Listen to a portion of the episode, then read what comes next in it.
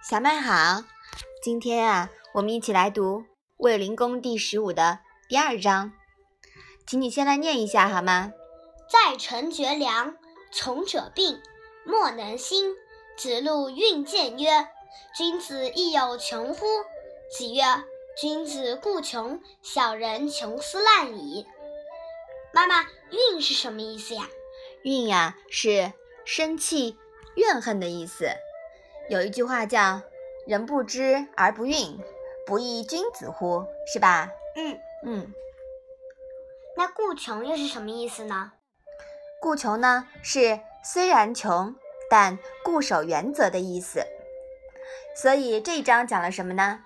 孔子一行在陈国断了粮食，随从的人都饿病了，一筹莫展。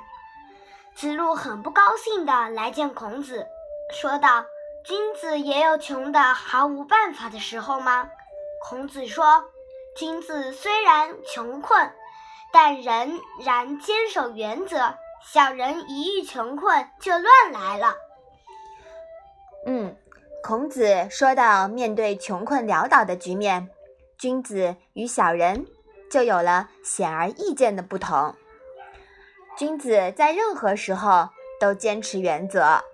而未经文明教化的人呀，则奉行丛林法则，穷斯滥矣。好，我们把这一章啊再来读一下。在臣绝粮，从者病，莫能兴。子路运见曰：“君子亦有穷乎？”子曰：“君子固穷，小人穷斯滥矣。”嗯，对，君子呀，在任何时候都是坚守原则的。那我们今天的《论语》小问问就到这里吧。谢谢妈妈。